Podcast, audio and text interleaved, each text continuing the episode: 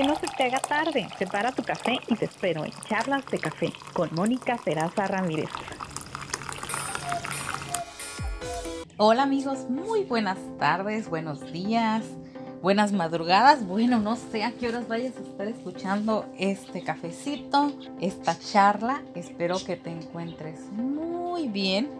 Hoy quiero platicar contigo de un tema que siempre, siempre, siempre causa mucha controversia entre amigas, entre la plática del chismecito en la hora en la que estás haciendo tus compras, en redes sociales, especialmente cuando estamos hablando de, de cosmética, de productos de belleza y claro, también del hogar. Hoy vamos a hablar de la experimentación animal. Es un tema muy controversial, especialmente porque pues a veces dices, bueno, es que me encanta este producto, esta crema, este labial, este limpiador para la casa y ándale pues. De repente te encuentras que estos productos pues antes de salir al mercado son probados en animales para ver que no va a tener alguna reacción en el ser humano, alguna irritación que te pueda quemar, que te pueda lastimar. Y si nos enfrentamos en el pensar, oye, híjole, este producto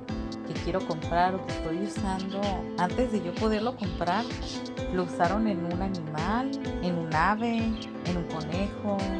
Y no te imaginas, o sea, cuántas pruebas existen que se hacen para testear estos productos antes de que salgan y tú los puedas comprar. Creo que es uno de los reclamos más grandes que hacen las asociaciones organizaciones en pro de cuidado del medio ambiente, de los animales, que no se experimenten ellos. La verdad es algo injusto que, que lastimen a los animales, todo para que tú y yo estemos siempre luciendo bien, viéndonos bien, mantener la casa con higiene, nuestro cuerpo con higiene. Eso es algo egoísta.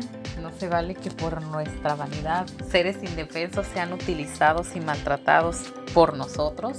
Yo te quiero invitar a que reflexionemos esto nuestro planeta ya está así como que dices, ay, ¿por qué tanto desastre? Ay, ¿por qué los temblores? Bueno, los temblores es algo natural, la Tierra se va acomodando, las placas tectónicas, pero oye, los huracanes, oye, mira tantas inundaciones, oye, mira la sequía. Híjole, estamos en una terrible sequía nos estamos acabando los recursos, no estamos respetando el planeta. Tenemos que tomar acciones. Hay muchas opciones que podemos usar naturales, para limpiar, dicen que el vinagre es buenísimo. Hay jabones biodegradables en el mercado, productos mexicanos que son biodegradables, respetan la naturaleza. También hay líneas de cosméticos y libres de crueldad animal. Yo te invito a que verifiques bien qué productos hay, hagas la comparación y elijas siempre, siempre el que sea libre de crueldad animal, que no exista la experimentación y sobre todo que sean también productos que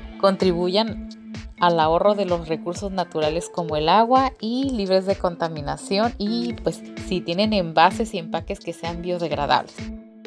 Y antes de finalizar, pues te quiero agradecer porque ya estamos, híjole, creo que ha pasado tanto el tiempo que ya casi, casi, casi es un año de estar conversando contigo, te lo agradezco mucho. Bueno amigos, esto ha sido todo por hoy y nos escuchamos hasta el próximo café.